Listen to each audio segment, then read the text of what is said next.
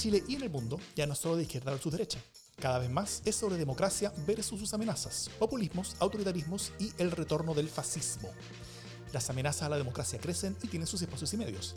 La defensa, promoción y proyección de la democracia también merece los suyos. Ese es nuestro objetivo. Soy Jimena Jara, desde el Parque Balmaceda, que todavía tiene alcaldesa. Yo soy Pia Mundaca, desde los barrios del Hospital del Salvador, que menos mal que se escuchan menos ambulancias. Y yo soy Dauno Misa desde Plaza Italia, donde hay una real excavación arquitectónica, arqueológica perdón, afuera de mi ventana. Esto es Democracia en el SD. Antes de ir con las noticias del día, eh, tenemos noticias del podcast. La buena, como algo que viene hacia adelante, es que el día viernes vamos a tener otra edición de nuestro, eh, de nuestro late show, digamos, que, que hacemos en, en, YouTube. Probablemente no va a ser un podcast, porque no tendría mucho sentido hacerlo como podcast eso, pero sí va a ser una, una versión del programa que solamente va a estar en YouTube, eh, donde vamos a estar cubriendo con la Jime Jara, eh, el discurso presidencial, la cuenta presidencial de Sebastián Piñera, que va a ser el viernes a las 8. Entonces, un rato antes de eso, probablemente tipo 7 y media, vamos a estar haciendo una pequeña previa de qué es lo que esperamos en eso. Eh, hoy también vamos, vamos, a conversar algo al respecto. Y, eh, y, eh, y, durante el discurso vamos a estar tanto la Jimmy como yo interviniendo a veces, emitiendo la cuchara, interrumpiendo al presidente, por supuesto, para dar nuestra opinión sobre qué es lo que está diciendo, eh, qué cosas son buenas, qué cosas son malas, qué cosas pudo haber dicho mejor, qué cosas dijo muy mal, eh, e ir viendo cuál es la estrategia que va a estar desenvolviendo en esta cuenta pública que va a ser bien única, ¿ah? súper única, y probablemente vamos a hablar de por qué es tan única desde eh, un rato más. Y la noticia mala es que, tal como dijimos la semana pasada, este es el último programa donde nos acompaña como panelista estable Pia Mundaca. Porque la Pia tiene otras responsabilidades gigantescas importantes, la República está en sus hombros, todos dependemos de ella, nuestra salud, la salud de nuestra democracia, eh, la, la, las condiciones sanitarias del país completo, todo recae sobre la PIA en este momento y, y la responsabilidad de también tener un, podcast en forma paralela, uno, así de chascón y, y dicharachero como este, eh, eh, son también complejas. Entonces, este es el último programa de la PIA como panelista estable, pero aún así esperamos recibirla adelante para siempre. Voy a guardar mis palabras de despedida para el final, pero agradecida, como decía antes que empezáramos a grabar, del regalo del presidente de la República para tener un entretenido último programa en mi caso. Así es, y con ese agradecimiento del presidente de la República, eh, vamos al primer tema, que es justamente el cambio de gabinete. Víctor Pérez, del Senado a Interior, Jaime Belolio de la Cámara a CEGICOV, el nuevo vocero de gobierno, Cristian Monkeberg del de Desarrollo Social a SECPRES, Cala Rubilar de CEGICOV a Desarrollo Social, Andrés Halaman del Senado a la Cancillería y para la Casa, Blumel, Claudio Alvarado y Teodoro Rivera. Yo creo que hay varios ángulos sobre cómo ver esto. ¿ah? Eh, yo en Twitter hace un rato como que publiqué un, to, eh, eh, todo un análisis grande que, que después puedo compartir acá, pero, eh, pero al menos creo que hay, hay, varios como ángulos y maneras de verlo. Primero sobre cómo afecta esta relación entre el gobierno y la ciudadanía. ¿ah? Sobre, sobre si este gobierno va a ser un gobierno más abierto después de esto, más cerrado. Eh, creo que es bien evidente que, de, de, que este es un gabinete más duro que el que teníamos antes, y eso, y eso tiene consecuencias. Eh, también sobre cómo esto va a afectar la relación entre el gobierno y su coalición. Ya sabíamos que la relación entre el gobierno y los partidos de Chile Vamos era básicamente un desastre. Entonces, eh, esto tiene consecuencias al respecto. También cómo esto afecta la relación entre los, entre los partidos de la coalición entre sí, ¿ah? en, entre la UDI con RN, entre los, los demás partidos con Evópoli. Eh, eh, ¿Cómo cae el PRI en todo esto? No, mentira, el PRI no importa. Y, y la última, tal vez la, el, como la última clave, es cómo esto afecta al plebiscito. ¿ah? Eh, porque también es un, es, un, es un, gabinete que yo creo que queda eh, bastante pasado el rechazo, a pesar de la inclusión de, de, de, de, de desbordes. Ah, me faltó desbordes mencionar. Sí, bueno, desbordes de la Cámara se va a, al Ministerio de Defensa, a, el, a, a ese lugar donde, donde, que, es un cementerio de elefantes. ¿Qué opinan? Eh, alguien aquí puso Alvarado duró menos que 10% de Papito Corazón. Eh, toda la razón. Y qué pena, porque yo creo que él había sido un acierto en el, cambio de gabinete eh, anterior. A ver, varias cosas. Primero, este cambio de gabinete apremiaba por la crisis de la coalición, fundamentalmente, más que por un estallido social u, u otras características, sino que era sostener a la coalición gobernante eh, que en un buen momento no estaba. La semana pasada hablamos sobre la renuncia del presidente Opoli, que no terminó en nada. Eh, quizá hubiese terminado ministro si es que se hubiese quedado. Eh, y por otro lado, obviamente, la soledad absoluta del presidente. Cosas que sorprendieron, a ver, yo lamento lo de Alvarado, pero tampoco porque, porque creo que era un ministro que puede hacer un buen aporte en SECPRES, pero, pero no es de las cosas que más uno se sorprende. Yo creo que primero es eh, el que asuma desborde, primero es la inteligencia de absorber un conflicto dentro de un partido de una forma bastante glamurosa. Eh, se agarraron el, presidente agarró a los dos eh, voceros del conflicto dentro de Renovación Nacional, los hizo ministros, absorbió el conflicto y listo. Que ese es Desbordes y, y Alamán, y de pasada Alamán cumple su sueño de ser canciller que, que por mucho tiempo se había comentado, y bien que la gente cumple sus sueños. lo de Desbordes eh, es bien impresionante, porque Desbordes desde el estallido es alguien que está marcando las encuestas, que su conocimiento ha aumentado mucho, que tiene una buena aprobación, eh, que además estaba en la pelea ahora para ser reelecto como presidente de Renovación Nacional con poca claridad si es que iba a ganar. Yo, yo no tengo entendido que era evidente que ganaba.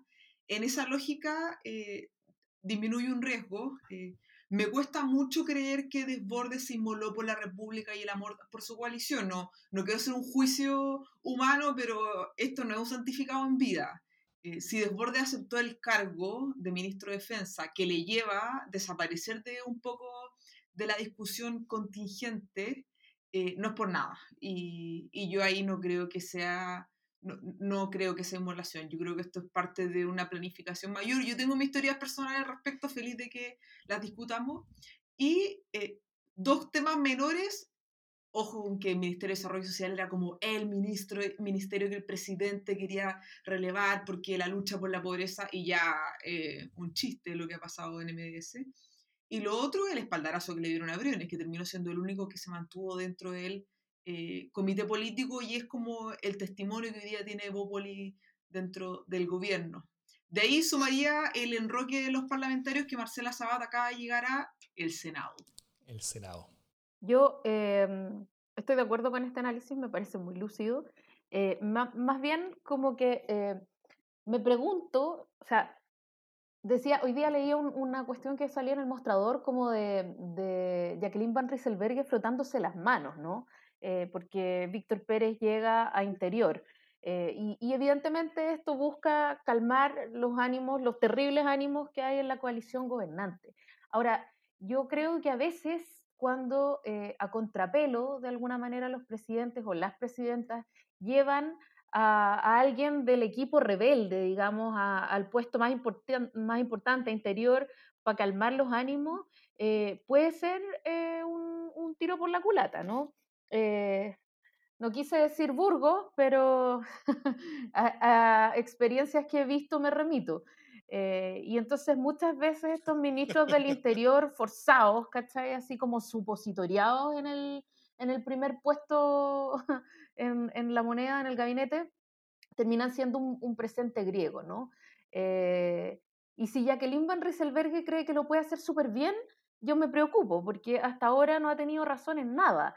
Eh, entonces está un poco complicado el asunto. Lo otro que me pregunto, eh, entendiendo que le doy toda la razón a Davo en esta idea de que es un gabinete más duro, salvo por desborde, que es como capítulo aparte, y entiendo que vamos a analizar a desborde dentro de esta conversación un poco después, eh, me, parece que hay preguntas que a mí me surgen respecto de cómo este gabinete no solo le va a dar la gobernabilidad que quiere Piñera, eh, sino qué va a pasar cuando se acabe la pandemia, porque este va a ser el gabinete eh, que va a tener que enfrentar la, la rebelión 2.0, por decirlo de alguna manera, ¿no?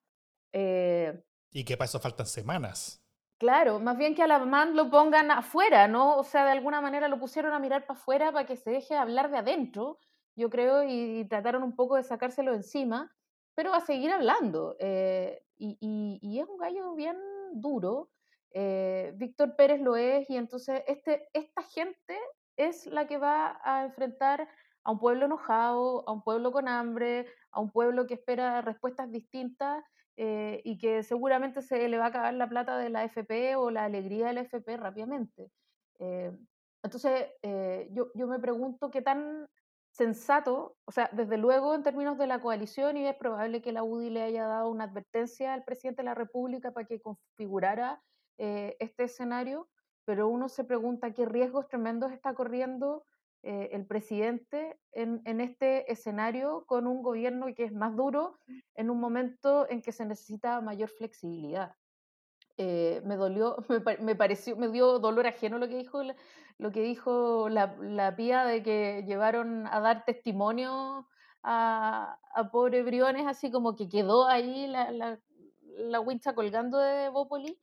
Eh, pero, pero nada, y, y Desbordes nada, pues, como que capítulo aparte, o sea, eh, no solo lo, lo, nombran adentro, con lo cual obviamente lo obligan a bajar su nivel de rebeldía contra del gobierno, eh, sino que lo ponen en un ministerio como defensa, sabiendo que es un, Paco jubilado, ¿no? Eh, y, y, entonces, eh, no, no, sé si ustedes están muy familiarizados con, con, lo que son como las Fuerzas Armadas, pero esta, esta cosa como de la verticalidad es súper fuerte. Y un, un, general, ¿cachai? Del ejército o un general de la armada, eh, pucha, que, que, su superior institucional sea un Paco jubilado, no, no va a dejar de generarle escosor. Entonces lo ponen en una posición re incómoda. Eh, incluso más incómoda que la posición en la que pusieron a Michelle Bachelet, porque en el caso de Michelle Bachelet en su momento era un rol como de reivindicación desde la democracia. En este caso uno no sabe bien si lo llevan como al sacrificio o, qué, o, cuál es la intención y por qué él dijo que sí o, qué, o, cuál es la, la, tranza ahí que le permite decir que sí. Y yo ahí, eh, nada, pues como que quiero escucharlo a ustedes. ¿Cuáles son las conjeturas al respecto? Mm. Eh, primero, es, es, bien difícil entender cuál es el negocio de, que, que hizo Desbordes aquí, ¿eh? porque él era el líder de derecha que más valorado, que, con, con, más, con, más, valoración después del candidato presidencial que es Lavín. Eh, también era el único líder pro apruebo relevante que quedaba. ¿eh? Y, y, yo creo que, que Desbordes tenía una, una, una, habilidad que yo creo que es única desde hace mucho tiempo, eh, desde tal vez los tiempos de Eduardo Frei Ruiz Tagle, cuando Eduardo Frei, antes de ser presidente, cuando era presidente de la DC, que no había un un, un, presidente de partido que era bien valorado en Chile. Como que eh, cuando tú eres presidente de partido, al tiro bajas 10 puntos de, en, en, tu valoración y, y, y, como que pagas un, un, un, impuesto por estar como, como asociado a la política, las transacas, de todo eso. Pero, pero a pesar de eso, Desbordes tenía una alta valoración mientras era presidente de. Y eso era algo muy, muy novedoso, muy nuevo, muy curioso. Eso lo perdió, por supuesto, porque deja de ser presidente de. Eh, también, ahora que Evópolis está cambiando el rechazo, como hablamos la semana pasada, eh, queda, queda quedaba Desbordes como el único líder relevante eh, del apruebo dentro de la derecha. La, hoy, más o menos la mitad, o un poco más de la mitad incluso del electorado de derecha está por el apruebo. ¿ah? Es un poco menos de la mitad de los que se definen de derecha, pero los que se definen de derecha son muy poquitos, entonces la, mayoría de los que, están en eh, que, son de la derecha no se definen de la derecha, sino que dicen que, no soy de ningún sector político, qué sé yo, cuando, cuando responden encuestas y los que no son de ningún sector político están en 75% a favor de la prueba.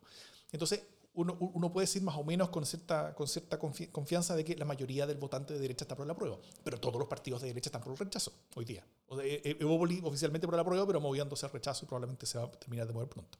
De, eh, la, la, renuncia de, de, de, de tuvo que ver más con eso que con, que con, que con, que con una intentona con, con, hacer que otras personas renunciaran. Eh, y y, y, y, entonces el espacio que tenía Desbordes por delante en estos meses adelante era gigantesco. Él iba a ser el, la única persona de derecha relevante que iba a estar en las franjas del, del, del, del apruebo, el único que iba a estar celebrando una victoria en, la noche del 25 de octubre. Y, eh, y, por tanto yo, yo creo que él tenía sus mejores meses por delante. Eh, entonces, ¿por qué aceptar este cargo que hacía perderlo todo esto? ¿ah? Entonces es, es, es, es, difícil pensar qué es lo que... Eh, qué, qué es lo que Por supuesto, parte del acuerdo tuvo que ver con, con, con, con cómo eran los reemplazos de, de, los parlamentarios. Por ejemplo, ahora sabemos que, el, el, el, que, que, su lado ganó ciertos espacios al, al por ejemplo, al, al, pasar a Marcela Sabat de la Cámara de Diputados al Senado. Eso, eso le entrega a un senador más cercano como al, como, como al ala de, de Desbordes, eh, cambiándolo por Alamán, que era, un, que era un senador completamente en contra. Entonces, claro, él, él, él gana un poco, un poco más de peso legislativo. Pero también como podemos ver un ratito, probablemente eso va a importar menos ahora, porque yo creo que el Congreso va a importar mucho menos en general en la política chilena después de esto, en particular para el gobierno. ¿ah? El, Congreso va, a seguir siendo el, principal eh, eh, espacio de expresión de la, de la, de, la, oposición, lo cual es lógico, pero, pero el gobierno yo creo que va a ser un poquito caso omiso en lo que pasa en el Congreso de ahora en adelante. Y, eh, y, yo planteé una, una, una posibilidad así. ¿Qué tal si el cálculo de desborde está asumido de que, de que a haber una, una, una, nueva movilización social grande, el coministro de Defensa va a estar a cargo de las Fuerzas Armadas, las Fuerzas Armadas que van a ser sacadas a la calle probablemente eh, en el marco de esa gran movilización, nuevamente.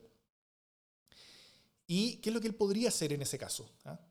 En términos blandos, claro, él, podría construir puentes, podría ser más dialogante, podría, podría, podría conectarse más con la ciudadanía que, eh, que, que, que se manifiesta, pero la otra, él se podría ir en la dura y él se podría eh, inmolar en contra de la fuerza de las fuerzas armadas aplicadas en contra de los manifestantes, eh, generando un conflicto con el presidente de la República y terminando él afuera del gabinete para salvar a las personas. Y eso inmediatamente lo enarbolaría como posible figura presidencial mientras el gobierno cae a sus espaldas. En fuego, incendio, qué sé yo. Eh, incendio político, fuego político, no estoy llamando a ningún tipo de destrucción. Eh, venga, venga de donde venga, se condena la violencia en este lugar. Y eh, eso. Entonces, eso es, es, como veo yo la, la jugada de Bordes. La veo compleja en el sentido de que, de que él tenía todas para ganar la, elección interna, él tenía mucho poder, él tenía básicamente el control del partido. Eh, así que no sé qué, qué, es lo que estará viendo. Esa es, mi, mi, pregunta. Yo tengo una teoría parecida a Bauer, pero lo, menos hollywoodense. La tuya igual está hollywoodense. Para ser sincera. Mucho día de la independencia, fuego, armas, marcianos. Eh, es que estás viendo mucho Hamilton, estás viendo mucho Hamilton. Mucho Hamilton, yo creo. Eh, yo creo que eh, una primaria, la BIN Desborde, no es un mal escenario para Desborde. Eh, sabiendo que, que, hoy día la BIN corre prácticamente solo, para poder llegar a una primaria hay que ir construyendo vínculos, eh, institucionalizarse en el fondo. Eh, Desborde alguien preguntaba si es que en el fondo tenía capital político para eh, fracturar la coalición y correr solo, y yo creo que eso ya era, era un suicidio en el fondo, no porque él busca diferenciarse, pero dentro de un marco que necesita que exista para él existir finalmente. Entonces, me hace sentido que prefiera estar dentro de un gabinete. Eh, dejar de ser el rol como de quiebre dentro de la coalición, porque eso ya, ya logró esa diferenciación, y hoy día mm. apueste por una versión más institucional eh, que le permita construir más relaciones dentro de su coalición, lo que hoy día no estaba fácil siendo el presidente de Renovación Nacional, bajar un poco la guardia en ese, en ese estilo y ir construyendo condiciones para una primaria, que no le va a permitir ser presidente, pero algo va a ganar al respecto. O sea, ustedes están en la tesis de las contradicciones de, de, agudizar las contradicciones. O sea, que, que Desborde entró al, al, gobierno a agudizar las contradicciones. Eh, yo fíjate que creo que, que puede ser, pero, pero no sé si logra ver tan lejos o que es tan maquiavélica esta cuestión, ¿no? O sea, yo, primero me pregunto si, si, si defensa será el mejor lugar para construir eh, vínculos con la ciudadanía, ¿cachai? Eh, quizás no. Con la ciudadanía, obvio que no, pero en el fondo el Ministerio de Defensa, así, vínculos con otros partidos, no, no molesta a nadie mucho al final. O sí, po. depende de qué momento te toque eh, comandar a la defensa, pero, pero lo que sí creo es que eh, tenía un frente interno bien complejo. y, que, y que ya salió a la man hace poco tiempo a decirle que se fuera a la punta del cerro y que no lo iba a apoyar eh, a levantar o a tratar de levantar un candidato alternativo y aún sin tener candidato dijo, mira, no sé quién va a ser el candidato, pero yo voy a apoyar a ese otro candidato que no sea Desbordes, ¿no? Y voy a mover a todos los que pueda para que no voten por Desbordes y que voten por ese otro que no sé quién es, pero lo voy a apoyar. Eh, con esa declaración de guerra, más la declaración de guerra de, de la Jacqueline Van Rieselberghe, eh, y con o sea, la buena valoración de Desbordes es transversal lo cual en la interna no le sirve de nada, porque en verdad lo que a él le cuenta eh, es cómo las bases lo apoyan o no lo apoyan, cómo va en la interna. Y entonces cuando ya la interna se le empieza a fracturar, eh, no sé qué pase. Entonces, claro, lo queremos N, pero aquí ninguno de nosotros tres es de derecha, pues, ni es RN, entonces importa re poco que lo queramos N. Es hasta peligroso, ¿cachai? Que le, o sea, como que no me ayude tanto, compadre.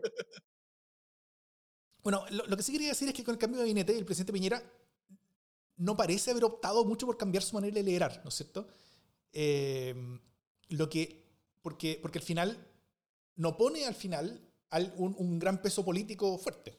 Alguna gente dice, claro, en la derecha están diciendo, ah, Víctor Pérez, el gran político. No, Víctor Pérez no es un tonelaje político, es también un senador que, que, probablemente es mucho más como peso político y tiene historia en la política que, que, que Blumel, pero no es una Alaman, no es una Evelyn y no es alguien que, le podría hacer el peso a Piñera, yo creo. ¿ah? Eh, sería, sería poco esperable que, Víctor Pérez haya, haya, sido escogido para poder hacer un contrapeso político para Piñera y poder tomar como una especie como de jefatura de gobierno mientras Piñera toma un, un, una posición un poco más, eh, más por detrás, que era como lo que todo el mundo le rogaba a Piñera que hiciera, porque era, era como lo que había que hacer. Entonces, eh, no parece que Piñera esté dispuesto a irse mucho más a la Entonces, ¿de, de, qué se trata este cambio de gabinete? no tanto de un cambio de rol del presidente, pero sí en un cambio de estrategia de gobierno. y, ese cambio de estrategia de gobierno que se ve en este cambio de gabinete, yo creo que tiene varias, varias salidas. Primero, el cambio de gabinete fue hecho para ordenar la casa, eh, ordenar la coalición. Ya eso, es claro, fue, fue para ordenar la coalición y no para, para tener mejor acción con la pandemia, mejor relación con la ciudadanía, no, fue ordenar la coalición, punto. Eh, capturó tanto los oficialismos como las principales disidencias de la UDI y RN dentro del gobierno. ¿ya? Como que Opoli de nuevo como que, como que no importó mucho en este diseño. Eh, y, al capturar a este oficialismo de disidencia como que anuló y, y, descabezó las principales fuentes del riesgo legislativo que tenía el gobierno eh, dentro de Chile Vamos. El núcleo del gobierno también se endurece políticamente, eso, eso creo que es claro. Eh, Víctor Pérez, con la salida de Blumel y con, y con otros cambios, como que, salvo de Fortes, es, es, un gobierno que se va más hacia la derecha, eso, eso, eso en, en cuanto a composición, en cuanto a personas. Eh, es, en, términos legislativos implica, yo creo que abandonar cualquier camino de acuerdo con la oposición y centrarse solamente en, las ideas propias, ¿ya? En, las ideas del sector, como ellos lo llaman, las que no van a haber ningún tipo de, espacio de aprobación, porque, porque son ideas que son, que son, minoritarias en el Congreso. Entonces, en el Congreso yo creo, legislativamente el gobierno se terminó. El, Congreso, el, gobierno ya dijo, eh, con este Congreso yo no puedo hacer nada, así que mejor evitémonos los riesgos de, de seguir eh, teniendo derrotas tan grandes y mejor no hagamos nada más por ahí. Lo segundo es que el haber capturado estas principales fuerzas de la UDRN dentro del Ejecutivo también implica que baja mucho el riesgo de nuevas derrotas supermayoritarias en el Congreso. ¿ah? Como que ya no vamos a, volver a ver como derrotas de dos tercios, derrotas de tres quintos en el Congreso, porque la, coalición va a estar mucho más ordenada.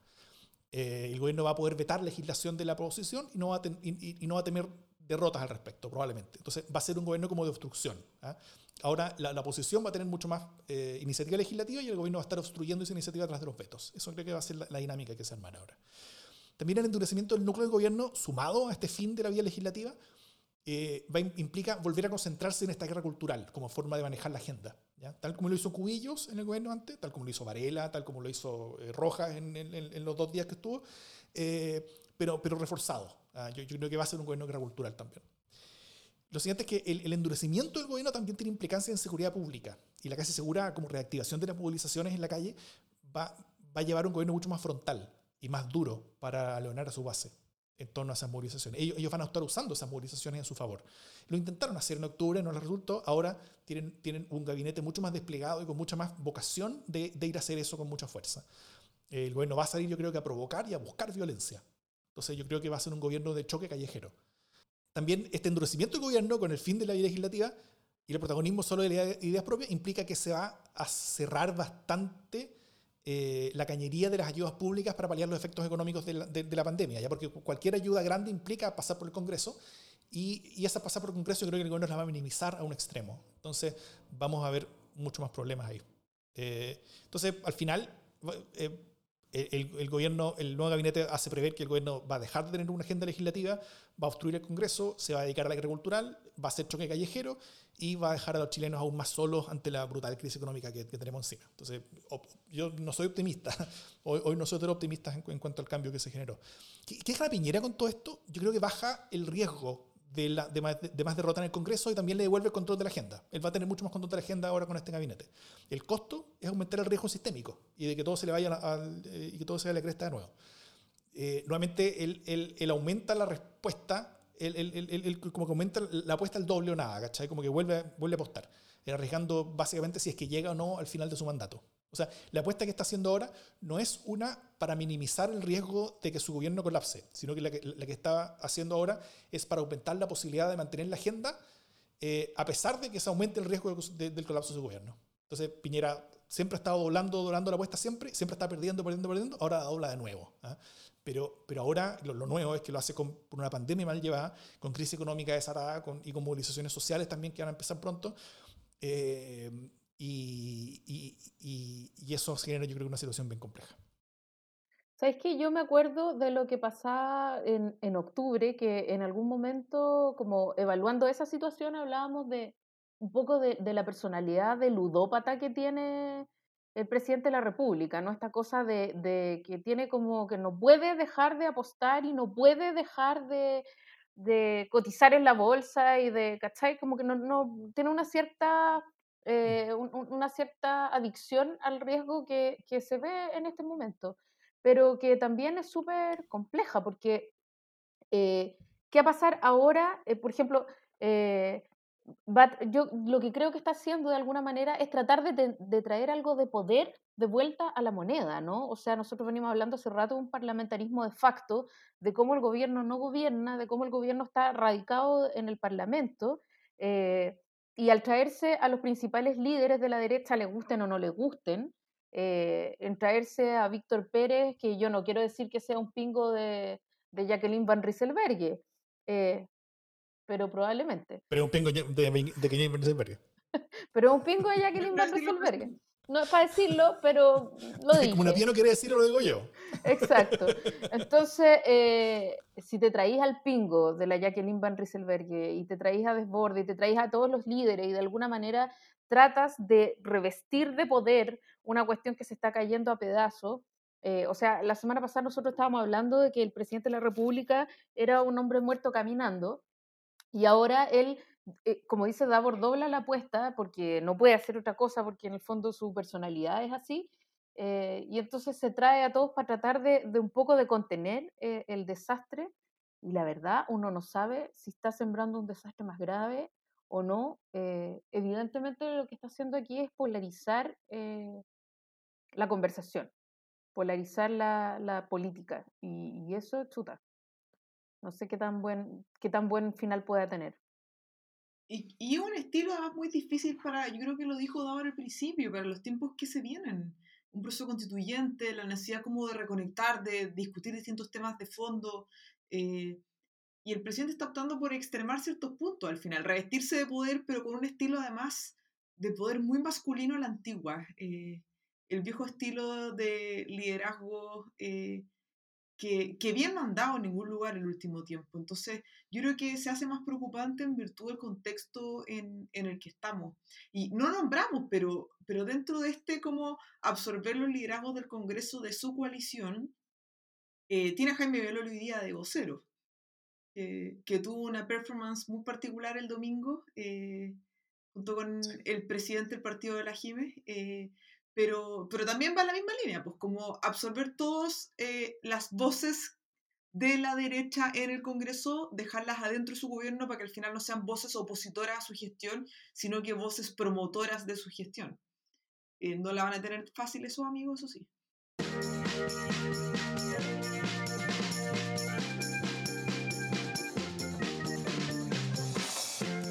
Segundo tema de esta jornada es lo que empezó hoy día. Eh, vamos a entrar a una discusión centralista, pero es en la etapa de transición que empezaron siete comunas de la región eh, metropolitana.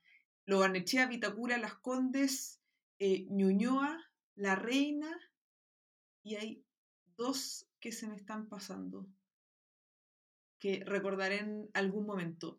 La semana pasada ya se había avisado que eh, hoy día comenzaban, eh, desde espacio público lo dijimos, y también otros actores, que era un paso antes de, tiempo, eh, y yo me quedo con, a ver, yo me muevo en la contradicción de como cualquier ser humano querer salir a caminar por, y dar una vuelta a la manzana, como que no, en eso uno no, yo no me pierdo en la emoción más humana que todos tenemos, que es poder salir un rato. Eh, y me hubiese encantado que Providencia entrara en transición, desde esa dimensión de mi vida.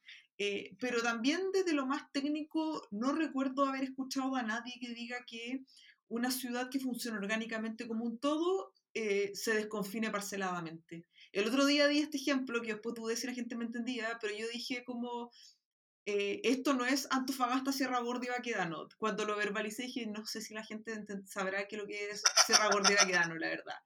Pero son comunas de la región de Antofagasta que están lejos. Y no es que yo almuerce en Antofagasta y trabaje en Sierra Gorda, eh, que es en el fondo es la situación de la región metropolitana que dificulta mucho las cosas. Lo segundo es la calidad de los datos a nivel comunal. Muy, pocas muy pocos municipios tienen datos de ese tipo. Y lo tercero es eh, el nivel de, de trazabilidad que, que, hoy día tenemos en, en, la región metropolitana. Y en eso, eh, al menos el informe de espacio público que salió ayer, eh, señalaba la preocupación de que si, cuán cerca estamos de tener una capacidad de testear y aislar en a lo más 48 horas eh, la gran mayoría de los casos posibles existentes, porque eso es lo que va a permitir que no haya un rebrote importante. Y para no ir extendiéndome en esto, me quedo con una frase que dijo la subsecretaria Daza el fin de semana en una entrevista a la radio Duna, que dijo, tenemos datos, lo voy a leer para ser muy justa con las palabras, tenemos datos, pero no tan rigurosos como para darlos a conocer o publicarlos. Son datos que vienen de la atención primaria o la CEREMI en formatos que no son los más óptimos. Eh, y yo creo que esto resume mucho de la preocupación que todos tenemos. Eh, al final alguien me decía como, pero ustedes eh, tienen como que creen saberlo todo sobre la pandemia y no, como indudablemente un conocimiento que se va generando todos los días, pero también hay una experiencia del hemisferio que hoy día está volviendo a entrar, donde uno, si, uno hace un análisis de política pública rigurosa, eh, que no hay que ser mago, puede ver ciertas cosas que han resultado y qué comportamientos han generado. Y, y, es ese conocimiento el que al final uno intenta todo el rato poner sobre la discusión en nuestro país. Y la cita de la subsecretaria eh, va en la línea distinta o incorrecta eh, al respecto. Yo estoy con pánico. porque, o sea, entiendo la lógica de, de, de, de por qué es, es, es una bobería eh, andar abriendo comuna por comuna, básicamente porque ya, la aprendimos en la práctica. O sea, es lo mismo que estar cerrando comuna por comuna cuando, cuando la cosa está desatada. No tenemos el virus controlado, o sea, como que está bajando en general, sí, pero eso es porque estamos todos en la casa, o, o, no todos, pero el 60% de, de, Chile está en la casa, mientras el 40% sigue haciendo su actividad productiva normalmente, lo cual eh, es como una semi-cuarentena con cueva. Eh, pero, pero, pero esa semi-cuarentena como que, como que hizo que todo esto se demorara mucho más y eventualmente llegó a un, un pico y eventualmente hemos estado bajando lentamente y ahora que estamos bajando lentamente, ahora empezamos de nuevo a hacer lo mismo, lecera que nos, que nos llevó al, peor momento al principio, que es, que, es teniendo en una misma ciudad eh, zonas sin cuarentena y zonas con cuarentena y que van a estar levantando y subiendo y bajando eh, eh, para estar como manteniéndose bajo cierto umbral en vez de intentar bajar la cosa realmente fuerte a que eso suceda. O sea, en, en, en, en ejemplos internacionales lo, lo, que vemos es que, es que, efectivamente a veces como que, como que se cierran barrios puntuales, ¿ah? pero es porque es una ciudad sin casos y de repente, no sé, hay 10 casos en un barrio, entonces tú cierras ese barrio, porque no, no a cerrar la ciudad de 5 millones de personas por 10 casos, pero sí cierras un barrio por 10 casos. Ahora tenemos, claro, ahora tenemos miles de, hoy, claro, hoy tenemos miles de casos en Santiago todos los días y, eh, y, y, estamos cerrando un, un una, comuna porque tiene un par de cientos de casos menos que la comuna al lado. Eso no tiene ningún sentido. Eh, y yo creo que lo único que nos lleva a eso es que volvamos a, pronto, volvamos a la situación en la que vamos a tener que estar en, cuarentenándonos de nuevo, porque no fuimos capaces de esperar hasta donde hay que esperar para hacerlo. Entonces, yo estoy un poquito eh, angustiado con eso. Sí, yo creo que como dice Davor y, la Pía, esto es como es como el confinamiento parcial al revés, ¿no? Es como las cuarentenas dinámicas, pero, pero dicho de otra manera. Eh, y es probable que tengan el mismo resultado que las cuarentenas dinámicas, o sea, colapso. Eh, no parece eh, muy, muy atinado.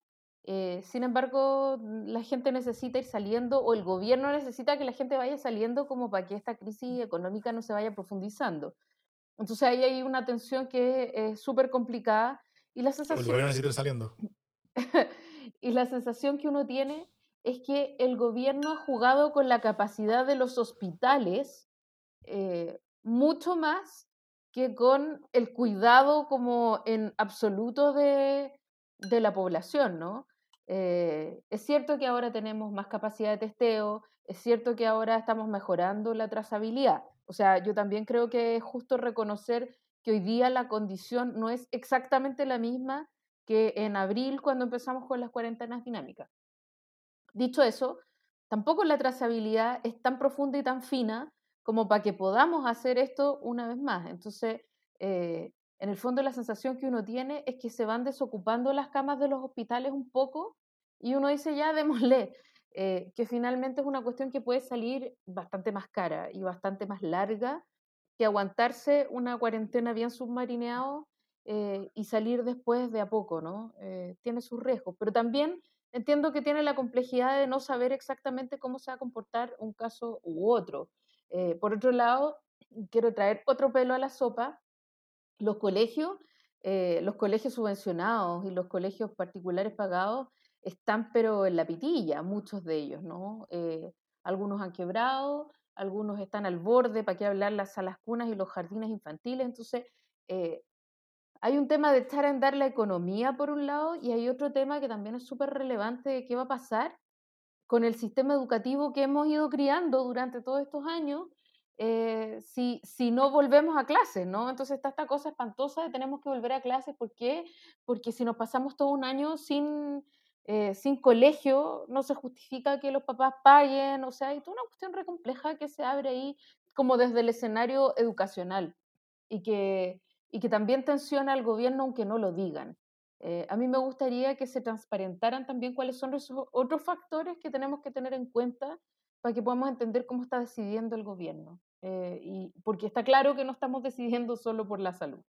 Y, y además al final, perdón, pero como uno entiende que tenemos que ir saliendo de esto, no podemos estar todo el año encerrados, pero eso es cuando hayan ciertas condiciones, como por ejemplo los datos, como por ejemplo la capacidad de testeo, trazabilidad y aislamiento, eh, y cuando la subsecretaria dice que en verdad nuestros datos son de mala calidad al respecto, indudablemente uno queda con la sensación de que nos adelantamos eh, y que hay una ansiedad por lograrlo. Y, yo recuerdo haber leído distintas como entre cuñas de la subsecretaria y el ministro de Salud y mi sensación es que no es una decisión del equipo de salud al final, como porque las señales de ellos no iban en, en esa dirección. Y como en todo uno termina creyendo que es una decisión del presidente, que, que receptivo a opiniones distintas a la de él, no sé si es algo que uno podría describirlo. Mm. Al, final uno, uno, ve a todos estos tomadores de decisión como, como, como, muy ansiosos de tener que tomar estas decisiones rápido para, para estar mostrando resultados, muy ansiosos porque, porque ya como que apenas empezó a bajar la cosita, entonces ya hay que salir, hay que poder mostrar ante la gente, hay que poder sacarse las fotos de cosas positivas, todo muy ansioso, todo muy así. Claro, es toda una gran eyaculación precoz. Tú lo dijiste en el micrófono. Yo me lo había guardado. Es, eso, ¿no es cierto? Tú también lo estabas pensando. Es, es, eso, es una gran eyaculación precoz del, del, gobierno en, torno a esto. Y yo no sé si, si, si, si, si esas sean las mejores decisiones. Yo creo que, bueno, nunca lo son, ¿no? Eh, no. Pero el gobierno no lo puede evitar. No lo puede evitar, porque el gobierno es ansiosito.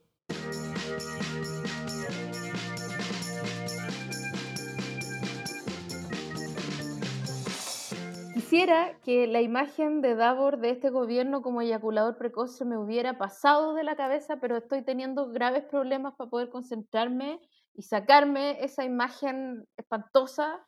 Eh, voy a hacer un esfuerzo. Om. Y em, el año pasado, por estas fechas, o, un poco antes de estas fechas, de hecho, el gobierno estaba anunciando con bombos y platillos lo que era su, su tercer eslogan o su tercer línea de relato, que era eh, clase media protegida. Yo no sé si ustedes se acuerdan porque esto ocurrió hace como un siglo. Han pasado tantas cosas desde ese momento que ya no sé si lo retenemos, pero eh, después de los... ¿Fue, ¿Fue, antes de Cristo después de Cristo? claro, fue antes del, de octubre.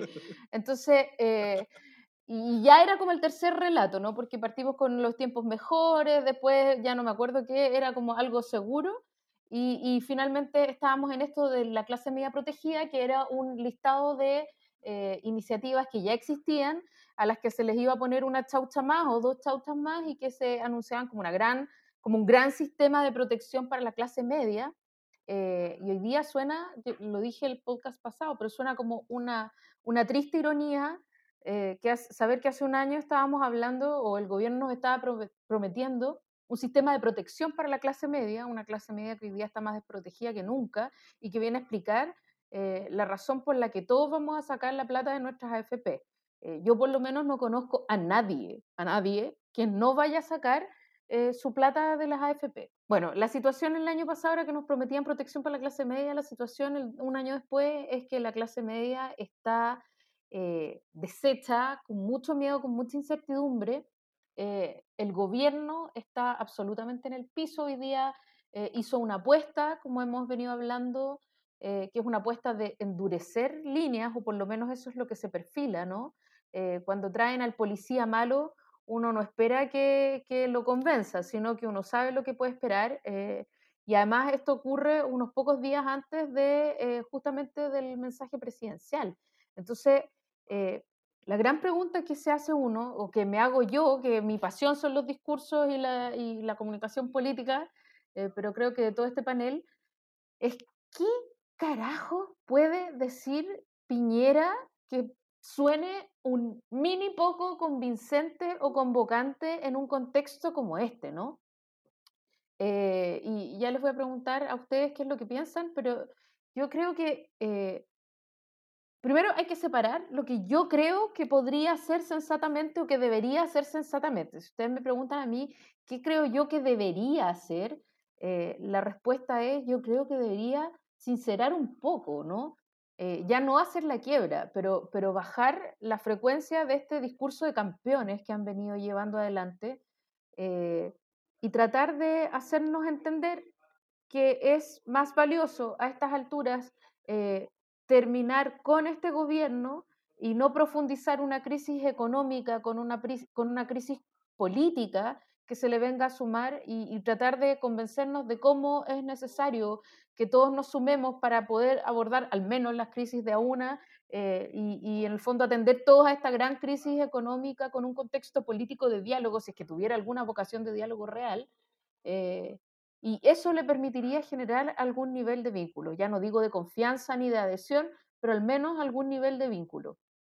Eh, y salir de este aislamiento en el que está, ¿no? Porque está como, está como arriba de Saurón el, gobierno. Entonces, eh, y es bien dramático porque finalmente solo se puede lanzar o, o lograr que la gente se, se acerque, ¿no? Eh, o liberar a sus Uruk Hai, que parece que es lo que, lo que está apostando de alguna manera. Eh, bueno, eso es lo que yo creo que debería ser como sensatamente, pero como, eh, como este gobierno pocas veces hace lo que uno dice más sensatamente debería hacer, lo que creo que va a hacer es que va, por la configuración del gabinete, yo sospecho que va a insistir en el rollo de la unidad pero una unidad, la unidad a lo Piñera, ¿no? Esta unidad de unámonos en torno a lo que yo les digo. Pero hoy día unidad fue la palabra, yo creo que más citada por todos los que entraron al gabinete. La dijo 47,25 veces eh, y yo creo que las va a decir otras 55,42 veces en el discurso y en el mensaje presidencial, ¿no? Este, este discurso de la unidad, mientras eh, a su propio equipo de un halo sumamente eh, polarizado, ¿no? Y obviamente que lo que cae de cajón es que el framing sea la adversidad y cómo los chilenos y las chilenas somos capaces de pararnos una vez y otra vez eh, frente a la adversidad sin nada muy claro. Eh, y eso me parece súper preocupante, pero, pero no me sorprendería porque este gobierno es un gobierno que le echa para adelante sin mucha reflexión, ¿no?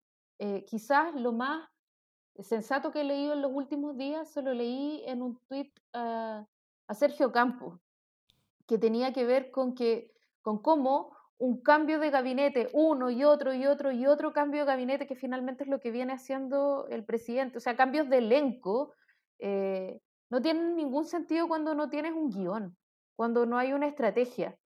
Eh, y yo no veo aparecer una estrategia. Veo aparecer, o sea, veo, veo esta cosa como de la continua supervivencia del cambio de eslogan del gobierno, del cambio de, marketing y del cambio de rostros, eh, pero no veo una estrategia. Eh, y ahí yo me pliego totalmente a lo que dice Sergio Campos. O sea, lo primero que tiene que hacer un estadista es tener una estrategia. Eh, y, yo no la veo venir. Entonces creo que va a repetir su guion.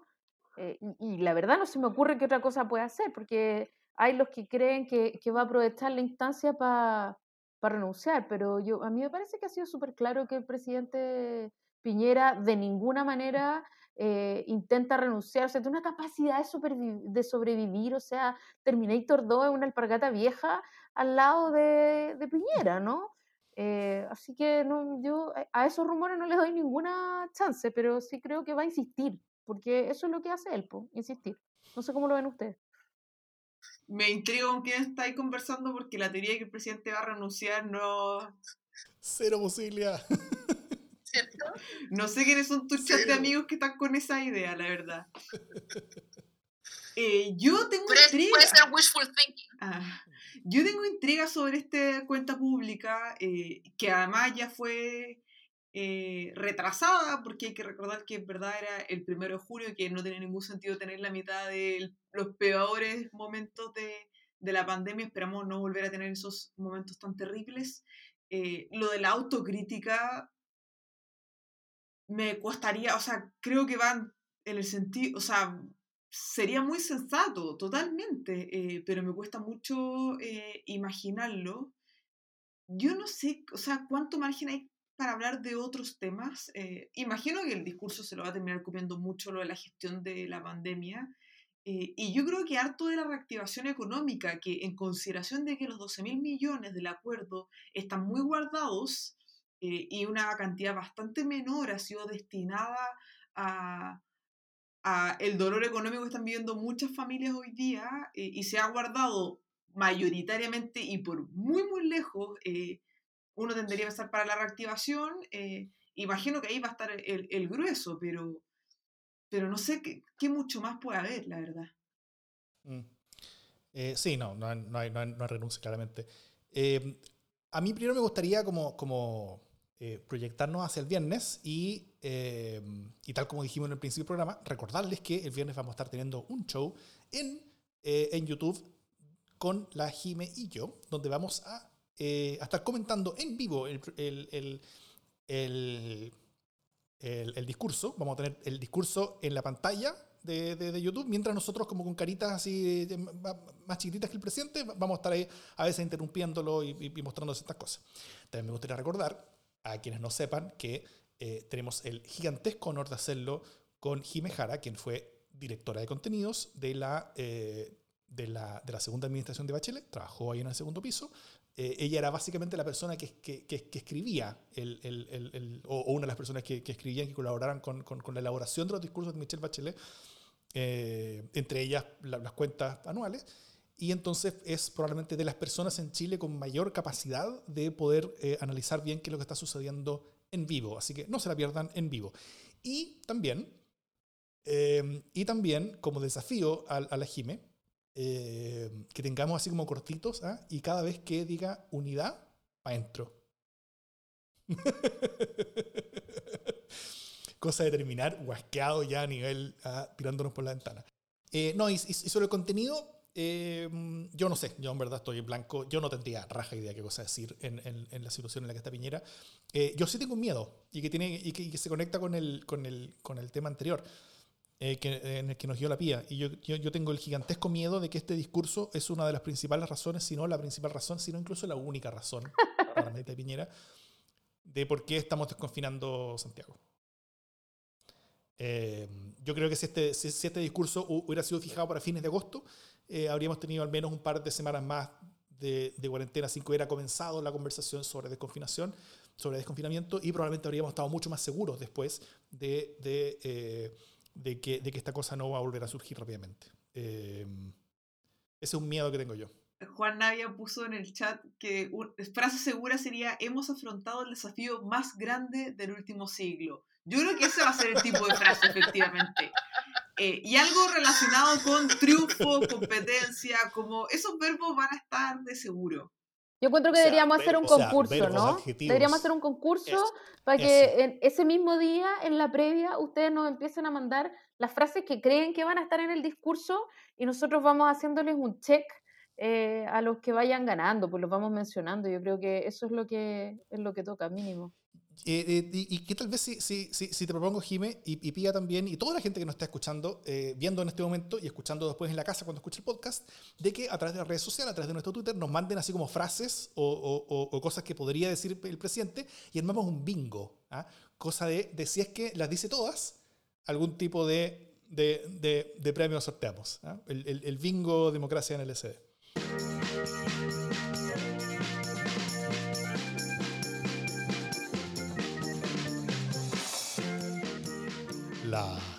Tristes noticias.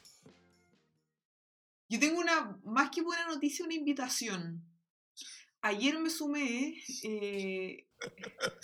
Dije las tristes noticias, Pía, y tú sales con tu buena noticia. Estás demasiado preparada para, lo que yo digo siempre. Era, era, era, una cosa distinta, que, pero bueno. Oh, te maté, Daur, pero déjame contar mi invitación primero. Muy bien. Eh, que ayer me invitaron a los diálogos digitales que organiza una iniciativa que se llama Tenemos que hablar de Chile, una iniciativa en conjunto entre la Católica y la Universidad de Chile, que inicialmente tenía unas metas enormes para, para desarrollar distintas conversaciones a lo largo de todo el país, eh, con miras al proceso constituyente y poder discutir entre todo en vivo e indirecto cómo queremos nuestro país lo cual fue modificado por la pandemia y hoy día están haciendo esto mismo eh, con una plataforma digital y una metodología bien chora. Yo la verdad me invitaron, acepté todo este diálogo, había una facilitadora, no, no tenía idea de cómo iba a ser eh, y fue una conversación que aparte está muy bien dirigida, acompañada, son esas cosas que te van moviendo, en el fondo nadie administra lo que uno quiere decir, pero termina siendo una muy eh, buena experiencia. yo creo que es un por otro que se han ganado las universidades. Eh, así que si alguno de los que nos está escuchando la ha visto, yo los animo a que se inscriba en la plataforma de Ahora tenemos que hablar de Chile y participe. Son grupos aleatorios y puede ser una buena experiencia para eh, hablar con personas distintas a los amigos y las amigas con las que ya sabemos que opinan. Antes de pasar al, al, tema de fondo, eh, y solamente porque la había puesto una buena noticia, yo también tenía otra por si acaso, eh, que es que Red Liberal, un movimiento que yo tuve la suerte de, de, cofundar hace, hace casi 10 años, de hecho está empezando sus celebraciones de, de, 10 años, y por razones que yo todavía no entiendo, lograron conseguirse a eh, Elizabeth Anderson, que es una de las teóricas políticas más importantes del mundo, básicamente hoy día, eh, como liberalismo igualitario, a, a, conversar y tener una conversación con Daniel Brieva y con Cristóbal Velorio. También ahí intervinieron Carolina Toá, Claudio Castro, eh, Inés Gómez, la presenta Ciudadanos, entre, entre, entre varias gente más, que fue una muy buena conversación. Está todo arriba ya en la, en, la página de YouTube de Red Liberal, lo pueden encontrar, esta conversación con Elizabeth Anderson. Yo creo que de aquí a, mañana miércoles más o menos, o jueves máximo, ya debería estar los subtítulos como oficiales en castellano. La conversación fue entera en inglés, porque ella es de por allá. Y, eh, pero estuvo muy buena, muy recomendada, muy recomendado su libro. Eh, su, último libro en particular que se llama Private Government, que es como, una como, como resignificación sobre las relaciones de poder dentro de la empresa, que es un libro muy persuasivo, muy provocador, muy bueno, a mí me voló la cabeza básicamente con todas las cosas que hizo. Y, eh, y solamente un mensaje me quedo con ella finalmente, de que la política de la democracia, ella dijo, hay que entenderla como progreso hacia la paz.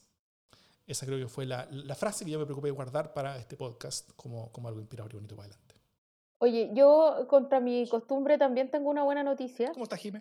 Eh, y mi, mi, buena noticia tiene que ver más bien con una efeméride, eh, que es una buena noticia que debería haber mencionado, mencionado la PIA.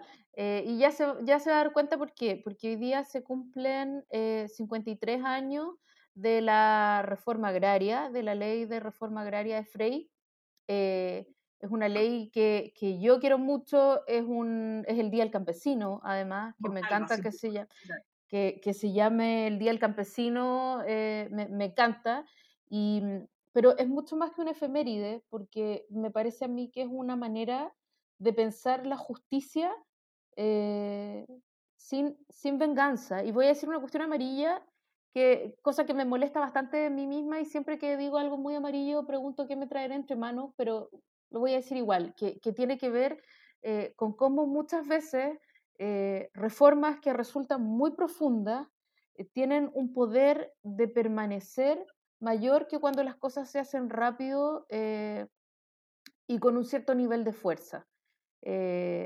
yo contraviniendo, y ojalá que no me esté escuchando nadie de mi partido, pero seguro que sí, creo que, que, la reforma agraria de Frey es mejor que la reforma agraria de Allende. Aquí lo digo y aquí lo niego, por suerte somos pocos. Eh, y, y, es mejor porque es capaz de convocar distintas fuerzas y es mejor porque es capaz de, de ser más amplia. Eh, y cuando recordamos la reforma agraria, los socialistas recordamos cómo se amplió con Allende, pero nos se nos hace difícil a veces pensar cómo se hizo eh, compleja con Allende también y cómo se extremó y cómo eso fue parte de, mm, de un proceso político bien complejo. Eh, y a mí me parece que esta reforma agraria de Frey, que era una reforma que, que no era menor, no era una reforma de macetero como la de Alessandri, era una reforma que pretendía cambiar eh, el devenir de, los campos y con eso el devenir de todo Chile, entregarle otro futuro a los campesinos. Eh, era bastante, bastante revolucionaria, entre comillas, eh, cambiaba mucho la realidad, pero a la vez tenía una, una cadencia, un tiempo político y una capacidad de avanzar, un ritmo político que, es súper notable y a pesar de que la dictadura hiciera retroceder mucho de esa reforma agraria, me parece que es una lección importante de cara a la conversación constituyente que tenemos por delante, ¿no? Que tiene que ver con la capacidad de ensamblar, por más que no queramos, con, con la gente que nos cae pésimo y con los enemigos, para que nadie borre a nadie, porque por más que nos den ganas, eh, es lo que más costo nos trae, eso. Entonces como que me odio por estar diciendo esto, pero a la vez tenía que decirlo igual. Oye, Jime, encuentro que dijiste algo muy, o sea, pero no por lo amarillo, sino que... no, profundo, bonito, Muy profundo y muy bonito. Importante. de verdad, como... Creo que además para los tiempos que vivimos y para la discusión constitucional que tenemos enfrente, y, también para los enormes desafíos que tiene nuestro país hoy día, eh, como el deseo de ir construyendo algo que no sea llevarse la pelota para la casa eh, y que no anule a nadie, sino que permita que a muchos deje cómodo, eh, es una tarea enorme que en el último tiempo se ha hecho muy difícil, que yo siento que algunos quieren olvidar y, y, vamos a tener que ir empujando para que no sea así. Estoy de acuerdo, es una tremenda efeméride yo obviamente soy muy seguidora de Frei Montalva. Eh, me parece un liderazgo que la democracia cristiana eh, está lejos de volver a tener en, en, el presente, que a todo esto día cumple 63 años. Y bien por los partidos políticos que existen, eh, pero la reforma agraria es mucho más que la democracia cristiana. Así que bien por eso. Ahora la noticia triste. noticia triste. Bueno, como dijimos la semana pasada, como dijimos también al inicio de este programa, este es el último programa en el que Pia Mundaka estará con nosotros como panelista estable de democracia en el SD. Ella se va a, otros campos, a otros prados verdes, y, eh, a nosotros nos toca extrañarla desde mañana. Pero hoy seguimos disfrutándola porque ha sido un, un placer gigantesco, esplendoroso tenerla siempre al lado. Y, como, como, como compañera de esta como, como locurita que, que empezamos a hacer en noviembre pasado.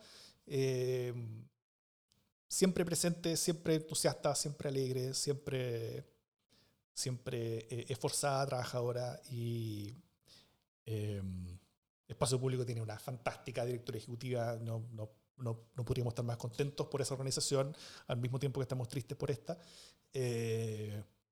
y, y, eso, un gran, gran, gran abrazo. Estamos muy contentos por haberte tenido aquí en este tiempo. Esperamos verte pronto de nuevo por acá. Eh, sé que nos vamos a ver en otras instancias que también compartimos por otros lados, pero triste por la partida, pero contento por tus horizontes. Yo solo quiero decir que por favor no olviden su rostro, su nombre y que ustedes la vieron primero en Democracia en LSD. Porque cuando en octubre eh, empezamos a hablar con Davor y con la Pía de hacer esta locura, eh, la pía venía llegando de Inglaterra como con un bronceado increíble inglés, eh, con, un moño, sus shorts, eh, una cara súper sencilla, piola, pero con, un, con una cabeza súper clever y con un temperamento capaz de generar grandes consensos, ¿no? Eh, yo diría que, que la PIA es la gran articuladora eh, o la gran bisagra acá en el SD, así que no sé qué va a pasar, probablemente nos peleemos día por medio con, con Davor, lo cual también tiene su encanto, pero, em, pero tiene esa riqueza y, y yo creo que el, el, lugar en el que está es un lugar en el que va a poder florecer aún más, pero, pero los horizontes de la PIA son infinitos, así que cuando por favor la vean en un organismo internacional o de Presidenta de la República, recuerden que alguna vez la vieron hablando en este humilde podcast. Mucha suerte, Pía, te queremos mucho.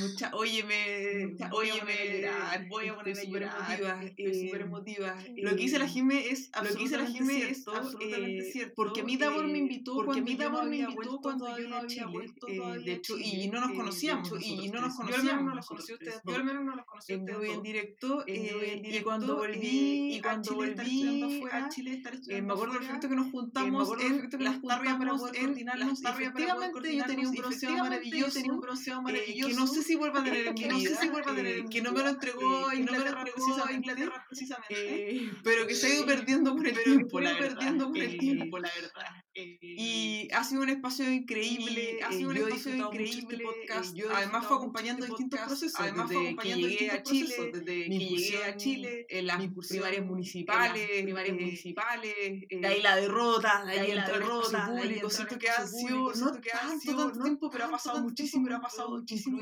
incluida una pandemia, yo de verdad de verdad espacio, espacio, los quiero un montón, ambos han sido infinitamente cariñosos, mucho y voy a seguir el podcast, obviamente, obviamente eh, como, eh, auditora, como auditora eh, pero pasándolo, pero pasándolo muy bien, porque ustedes me hacen reír, me hacen reír muchísimo. Bravo, eso fue aplaudir. Espérate, quiero decir algo particular. Que mis papás son los más seguidores de este podcast y ellos estaban muy tristes porque yo dejar el podcast porque es su evento de hoy en la noche y de mañana donde lo escuchan y lo comentan. De hecho, mi mamá ahora me manda WhatsApp que quiere que diga algunas cosas de Víctor Pérez que ya sabe. Entonces, voy a asegurar que al menos los auditores de Antofagasta sigan comprometidos con el podcast. No tengo nada más que decir porque me voy a poner a llorar. Esto es democracia en el SD.